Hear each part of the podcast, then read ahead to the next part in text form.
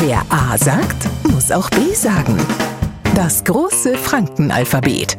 Heute Das P Bauler. Da kommen wir halt vor, wie ja unmotivierter Verkäufer in Irchertz am Laden, der gefragt wird, wo bitte finde ich das P? Haben wir nicht, ist weg, kommt da nimmer. Und tatsächlich hilft's jetzt auch nicht nachzufragen. Sind's jetzt halt an einen nicht hundertprozentig maulfaulen Frankengraben, noch gibt er ihnen nur einen Tipp mit, Gibt's in Franken das heißt bei uns hades B. Wer A sagt, muss auch B sagen. Morgen früh der nächste Buchstabe.